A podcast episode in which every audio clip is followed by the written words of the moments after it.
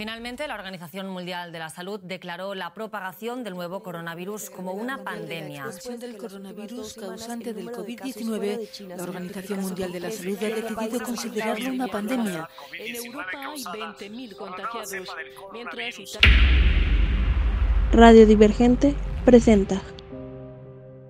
Soy dueño de una fondita económica que a duras penas he podido mantener con todo esto de la pandemia. Muchos de, las personas que, venían a consumir sus productos, eh, fabricantes pequeños, han quebrado o han fallecido. He intentado vender algunas otras cosas, a veces con éxito, a veces no. Más bien, un poco de, incredulidad, un poco de, escepticismo, ¿no? ¿no? pensé que fuera a llegar a, a México tan rápido, México tan rápido. El año 2020 fue caótico para todo el mundo. Una pandemia se avecinaba con consecuencias devastadoras. En México, esta situación sacudió la vida de muchos ciudadanos arrasando con los más vulnerables. Esta es su historia. Resiliencia.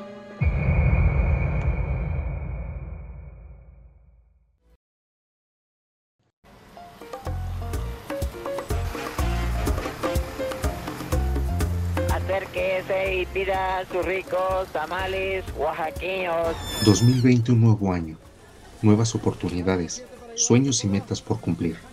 La vida transcurría como siempre, los niños asistían a la escuela, las personas salían a trabajar para poder llevar el sustento a su hogar, pues la situación económica nunca ha sido fácil para algunos sectores de la sociedad.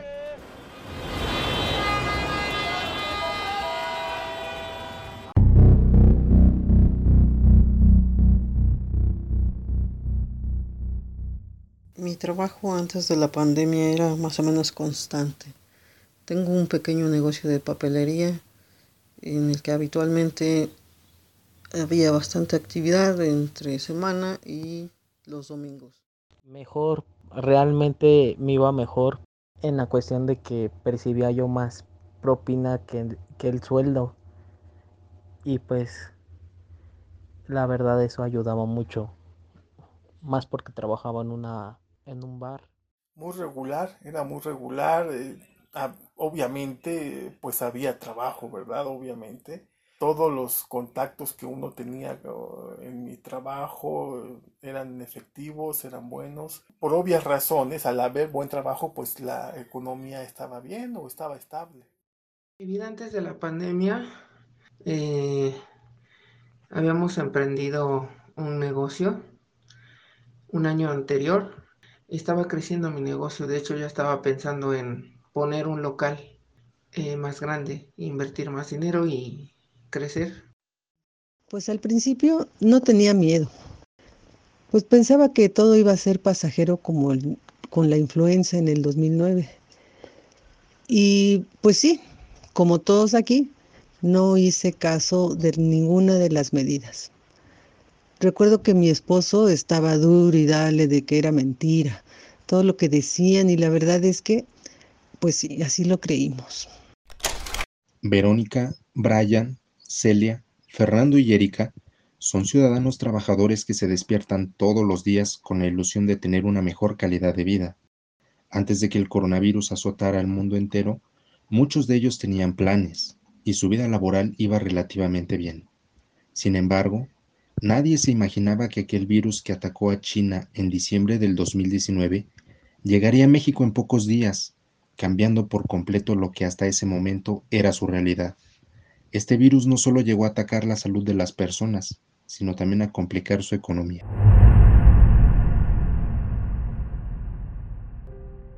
Soy dueño de una fondita económica que a duras penas he podido mantener con todo esto de la pandemia. Vivo con mis tres hijos y mi esposo. Mi hijo mayor me ayuda todos los días. Mis otros niños pues toman clases en línea y cuando tienen tiempo pues vienen para acá y me ayudan. Y para cuando mandaron cerrar todos los restaurantes, uff, ahí sí fue cuando se me vino todo encima. Porque los gastos de la casa seguían, los gastos de la renta había que sacarlos. Entonces sí, definitivamente ahí sí nos pegó durísimo. Primero, pues la gente empezó a dejar de venir poco a poco. Y después, pues definitivamente nos dicen que tenemos que cerrar. Imagínate, si este era mi único ingreso y que te lo quiten así tan de repente, pues sí estuvo durísimo esto. Erika Fuentes, de 56 años, es dueña de una fonda económica ubicada en Xochimilco que se resiste a desaparecer. Todas las mañanas se despierta temprano para llegar a su local y comenzar con la rutina de preparar el menú del día, misma que le da el sustento necesario para salir adelante. Tras el cierre de restaurantes, los ingresos de Erika se vieron gravemente afectados, un problema del cual hasta el día de hoy no se ha podido recuperar.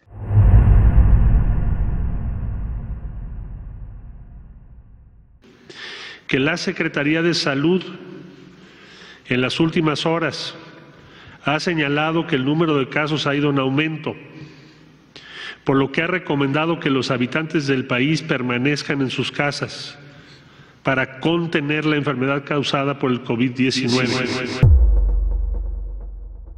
El 11 de marzo de 2020, la Organización Mundial de la Salud, preocupada por los alarmantes niveles de propagación, determinó a la COVID-19 como una pandemia. Este anuncio sorprendió a miles de ciudadanos en todo el mundo. En México, el 30 de marzo se declaró tarde la emergencia sanitaria nacional, como la cancelación de vuelos, eventos masivos, entre otras actividades, trayendo consigo un poco de confusión entre los habitantes.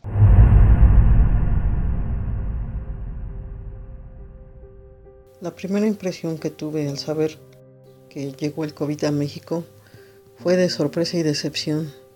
Decepción de saber que un virus estaba fuera de control, sumado a una mezcla de sentimientos negativos, angustia, temor, el no saber a qué nos íbamos a enfrentar, el no saber eh, de qué manera nos iba a afectar en lo cotidiano y el profundo temor de que familias y amigos perdieran la salud, el miedo a no saber si íbamos a poder salir adelante.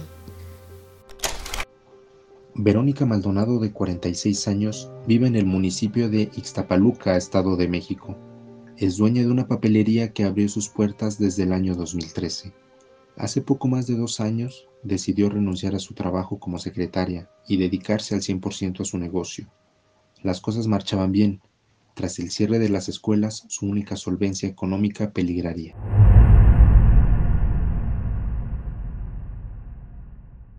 Con las recomendaciones que se dieron para controlar el contagio de COVID, poco a poco las circunstancias de las personas se descontrolarían.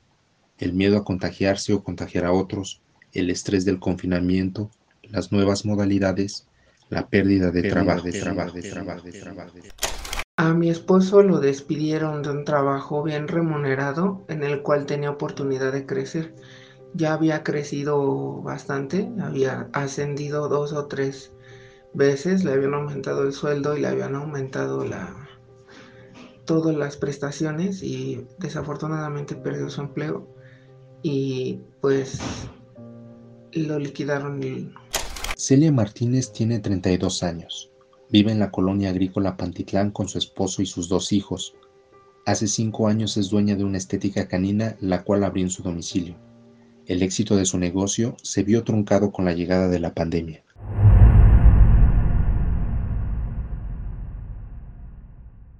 La falta de estrategias por parte del gobierno desencadenó una de las crisis más severas dirigidas al sector laboral. De los 4.9 millones de establecimientos censados antes de la pandemia, solo sobrevivieron 3.9 millones, indicó el INEGI. Ante esta situación, la mayoría tuvo que buscar nuevas maneras de subsistir. Encontré un trabajo en la colonia Merced en una tienda de abarrote y posteriormente conforme fue avanzando los meses la pandemia, pues igual iba bajando la economía como todo, pues menos la gente salía, había menos lugares abiertos. El sueldo no estaba muy mal, pero sí realmente era poco lo que ganaba y pues me ayudaba un poco a los ingresos extra. Igual este en ese entonces pues todavía seguía en el bar, pero ya me habían bajado el sueldo a la mitad. Entonces a mí me pagaban mil pesos a la quincena. Y pues realmente sí me ven la necesidad de hacer, bueno, buscar otro trabajo y encontré ese. Brian Velázquez, de 23 años, vive en la colonia Morelos. Trabajaba como mesero en un bar ubicado en Insurgentes, donde antes de la pandemia cada día asistía mucha gente para convivir y divertirse un rato. Su trabajo era próspero, con el cierre de varios establecimientos, desafortunadamente perdió su empleo.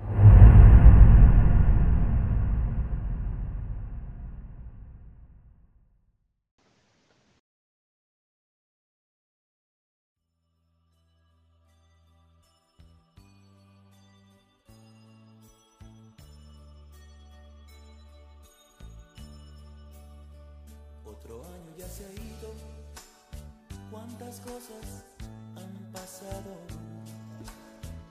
Todo un año de confinamiento había pasado, y lo que en un inicio parecía extraño, ahora era parte de la rutina. Medir temperatura, aplicar gel antibacterial, lavado constante de manos, reuniones y trabajo vía Internet. A pesar de los nuevos cambios y adaptaciones, las personas seguían sin estar satisfechas con su nueva realidad. Pedían constantemente volver a aquellos viejos tiempos en los que podían, por lo menos, reunirse con sus familias. Este sentimiento de insatisfacción se vio más reflejado con la llegada de las fiestas navideñas. Fue diferente a otros años porque, pues ciertamente nada más eh, todos a distancia, ¿no? Cada quien en su casa tenía su, su reunión eh, navideña, su cena navideña y, y su reunión y nada más tuvimos los saludos y las felicitaciones a través de videollamadas y cada quien en su casa. Entonces, pues sí fue realmente una celebración bastante, bastante diferente. Fernando es un hombre de 50 años que reside en la alcaldía Iztacalco, el cual toda su vida se ha dedicado a la ingeniería civil. Sin embargo, él no cuenta con un empleo fijo, más bien busca trabajos por su propia cuenta a través de contactos que ha forjado a lo largo de su carrera.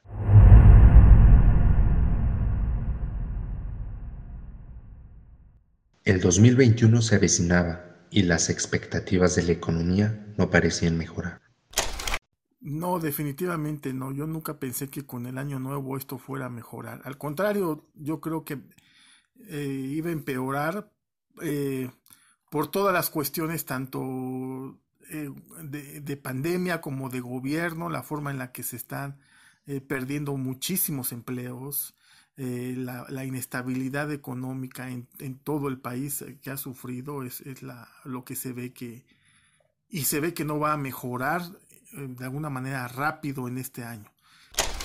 En año nuevo no pensé que las cosas mejorarían. La verdad creí que iban a empeorar y sí, en verdad empeoró. No, la verdad, no pensé que las cosas entrando el año 2021 cambiarían porque cerca de mí habían fallecido muchas personas y como que no se veía mejoría en cuanto a la prevención de contagios y la atención médica.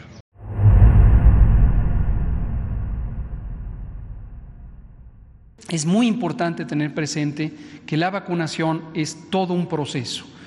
En este momento la vacuna abre un horizonte de esperanza para el manejo de la epidemia en México, en la región de América y en todo el mundo porque la vacuna nos permite tener un giro muy radical de cuáles son los instrumentos que se pueden utilizar en combinación para un control más efectivo y más pronto de esta epidemia. Empezó febrero y tras el anuncio de las vacunas, las esperanzas aumentaron, o eso parecía. Pero la realidad era otra. Los ciudadanos, después de un año de confinamiento, no parecen confiar totalmente en las autoridades y ven muy lejano el regreso a la normalidad. Pues no, se, dieron las vacunas y se hizo el cambio de semáforo y todo de una manera preventiva para no para que el contagio no fuera con la fuerza con la que venía siendo, sino simplemente de prevenir o detener un poquito la fuerza de este de esta enfermedad. O sea, realmente no la hemos librado, no hemos librado la enfermedad y no sé, eh, todavía se escuchan rebrotes de algunos lugares donde hay este rebrotes de COVID. La vacunación la veo lenta y me preocupa porque mis papás ya están vacunados, mis abuelos también, pero mi esposo y yo todavía no. Y ya van a entrar los niños a la escuela y pues ellos tampoco están vacunados, entonces los dejaron al último y pues eso sí, sí lo veo mal porque pues son personas también vulnerables y ellos son los que van a estar más en riesgo si entran a clase. Un poco sí siento que es la esperanza, pero realmente sí todavía falta para llegar otra vez como a la normalidad, porque como tal sí ha habido casos de nuevo de que pues países regresan a, a cuarentena. Entonces, sí hay un poco de esperanza, pero no al 100%.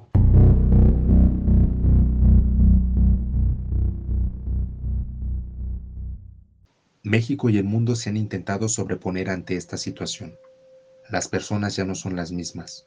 Para muchos hubo tragedias, cambios, desesperación, tristeza y confusión.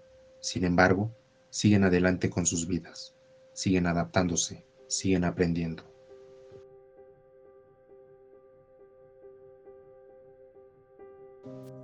el aprendizaje que me dejó esta pandemia, eh, principalmente, bueno, una es la salud, eh, igual tener este, una buena administración económica y, y reducir un poco los gastos innecesarios. Lo que aprendí de la pandemia fue a que nada es seguro en esta vida. Siempre lo supe, pero, pero ahora lo confirmo. Nada es seguro en esta vida, nada, nada, ni un trabajo, aunque te estén pagando bien, aunque hayas hecho muchos méritos, aunque tengas estudios, nada es seguro. Hay que ahorrar y hay que cuidar la salud, sobre todo, porque muchas personas con diabetes, hipertensión, con triglicéridos murieron más fácilmente que una persona sana. Entonces, hacer ejercicio, ahorrar y cuidar la salud. Los aprendizajes con los que me quedo es el seguir siendo empática, el seguir con las recomendaciones para evitar que gente cercana a mí eh, sufra por algún descuido. Eh, pues sí, la verdad también uno valora más a la familia, valora uno más la salud. Entonces, este, pues tenemos que seguirnos cuidando porque la pandemia aún no desaparece. Entonces, continuar cuidándonos por nuestro propio bien, eh, por el bien de nuestros seres queridos. Pues aprende uno Ah, ah, pues eh, el aprendizaje que uno adquiere de esto es eh, el valorar, el valorarse más a, uno mismo, valorar la salud, valorar el, eh, que uno esté bien, principalmente bien y con salud, para continuar trabajando y buscando trabajo y, tratando de, continuar adelante, ¿no? Entonces aprende uno a valorar lo que tiene y la salud. Si algo bueno me está dejando esta pandemia, creo que es una lección de vida. No hay más, hay que vivir el presente, el aquí y el ahora, porque la vida creo que es lo más valioso que tenemos. A veces uno cree que tenemos el tiempo del mundo, pero no es cierto. Estas situaciones nos demuestran que no tenemos nada seguro. Bueno, gracias a Dios, yo no perdí a nadie pero ¿cuántos casos de familias que fallecieron casi todos hemos escuchado? Y esto nos hace ver que somos tan vulnerables que un día estamos y al otro no.